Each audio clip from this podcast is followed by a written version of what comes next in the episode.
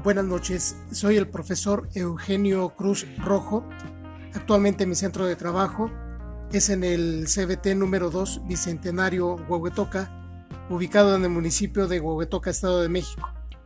A continuación, les comparto el conocimiento que me dejó el desarrollo de las actividades de este primer módulo. El desarrollo de las habilidades socioemocionales desde el ámbito educativo es fundamental ya que los alumnos atraviesan por un momento crucial en el que deben tomar decisiones que tendrán un impacto en su futuro sin perder de vista que inician en la familia y se deben moldear en la escuela. Considero que efectivamente es necesario diseñar estrategias de capacitación sobre estos temas para mejorar nuestro proceso de enseñanza. Ahora bien, en el ejercicio de mis, funciones y con motivo de ellas, voy a implementar con mayor y mejor aplicación las habilidades socioemocionales para favorecer el proceso de enseñanza-aprendizaje.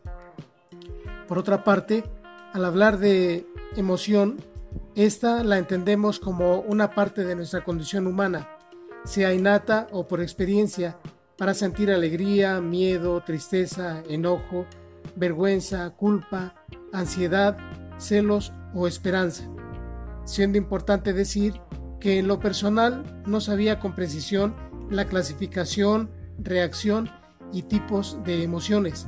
Sin embargo, voy a implementar estrategias en mi proceso de enseñanza-aprendizaje para que mis alumnos experimenten alegría, satisfacción y no miedo, tristeza o enojo dentro o fuera del aula.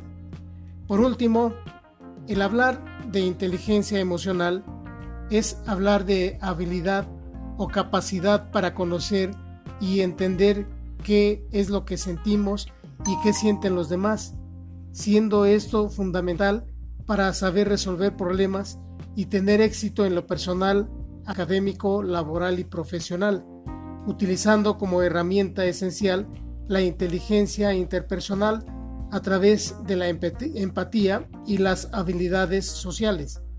Para ello considero importante mejorar y manejar las emociones a través de la aplicación de valores y el seguir empleando en mi quehacer docente, entre otras estrategias, el buen humor, mm, diciéndole a mis alumnos que vamos a trabajar con responsabilidad y alegría, ya que esta técnica dará apertura a la motivación, a que exista la emoción de alegría, satisfacción y trabajo individual y colaborativo en los alumnos.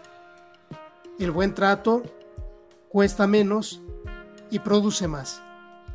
Saludos a todos compañeros, esta es mi aportación.